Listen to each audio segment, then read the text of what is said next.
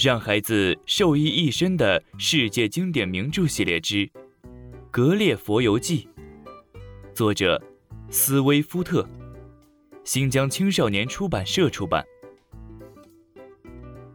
上一章我们讲到格勒大锥的游玩经历，接下来我们一起收听第三卷《飞岛等诸国游记》第六章。拉格奈格游记，去往拉格奈格的航行足足花费了一个月。一七零八年四月二十一日，我到达了位于拉格奈格东南角的一个海港——克兰梅格尼格。两名引航员来到船上，领着我们穿过暗礁和岩石，进入一个开阔的河湾。船上的水手告诉引航员：“我是异乡人，并且是一位大旅行家。”引航员向海关官员汇报后，我在上岸时受到了严格的检查。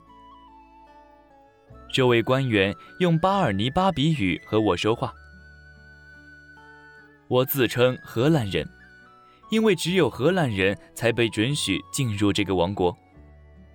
我说我的船在巴尔尼巴比海岸沉了，我被遗弃在礁石上。后来被接上勒皮他飞岛，现在正想到日本去。那个官员说，在接到朝廷的命令前，他必须把我拘禁起来。我被带到了一个舒适的住所，门前有哨兵看守，里面。还有一个大花园。有人来访问我，我雇了同船的青年为我做翻译。他是拉格奈格人，在马尔多纳达住过几年，所以精通两地语言。朝廷的文件到了，要求十名骑兵把我们押到特拉尔德拉格达布去。我和我的随从。就是那个翻译，每个人都骑着一匹骡子。一位信使比我们提前半天出发，先去向国王报信，好让我有幸舔他脚凳子前的尘土。去见国王时，他们命令我趴在地上向前爬，一边爬一边舔地板，因为我是外国人。他们格外优待，提前把地板清理干净了。听说，如果被召见的人在朝廷中有仇人，地板上会被故意撒上尘土。如果国王想用宽大的方法处死贵族，会下令在地板上撒上褐色毒粉，舔到嘴里，二十四小时后就会毒发身亡。我爬到玉座前，慢慢抬起身，磕了七个响头，按照他们教我的话说道：“祝天皇陛下的寿命比太阳还要长十一个半月。”国王叫来我的翻译，通过他的传话，在一个多小时里，我回答了国王的许多问题。国王很喜欢跟我谈话，命令内侍长给我和我的翻译在宫中安排了一个住处，还给了我们一大袋金子。我在这个国家住了三个月，国王要我担任高官，可我觉得还是和家人在一起更好。拉格奈格的人既讲礼貌又慷慨。我在这里结识了不少高官显贵。一位贵族问我有没有见过斯特鲁德布鲁格，也就是长生不老的人。我说没见过。于是这位贵族告诉我，有时会有人家生下这么一个孩子，左眉毛上方有个红色圆点，这个标记表明这个孩子永远不死。圆点约有一枚三便士的硬币大，到孩子十二岁时会变成绿色，到二十五岁后又变成深蓝色，四十五岁时渐渐变成黑色，如一枚一先令硬币大小。之后圆点就不再变色了。这种孩子很罕见，全国不超过一千一百个，京城里估计有五十个。生这样的孩子纯属凑巧，没有遗传性。我发狂的高喊：“幸福的斯特鲁德布鲁格们，不用时刻担心死会临头，心情该是多么畅快呀！”和我谈话的先生觉得我很无知，他问我：“如果我生来就是斯特鲁德布鲁格的话。”会如何安排自己的生活？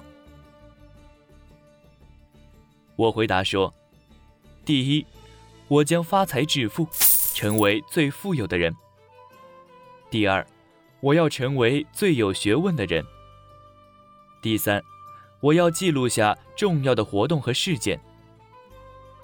我一定会记录下风俗、语言、服装、饮食和娱乐方面的变化，成为一个。活的宝库，民族先知。六十岁之后，我就不再结婚，要慷慨待人，努力教导青年。我要挑出十二个长生不老的朋友作伴，每天和几个好朋友一起进餐。至于普通人，我只让少数几个最有价值的和我交往。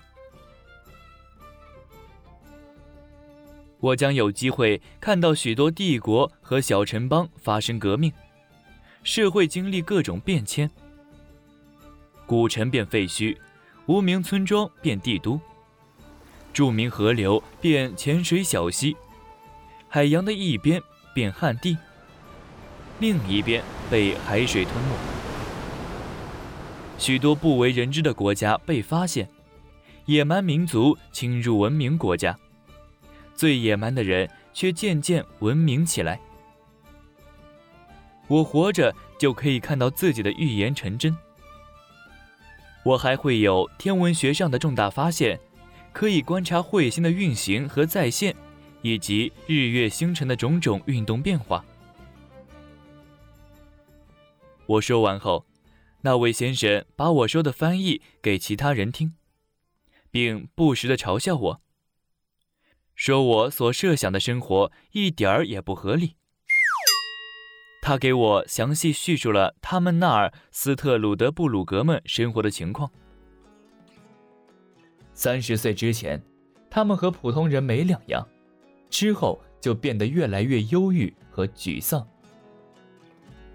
当他们八十岁时，会有顽固、暴躁、贪婪、忧郁、愚蠢、爱唠叨等。很多毛病，嫉妒和妄想是他们的主要情感。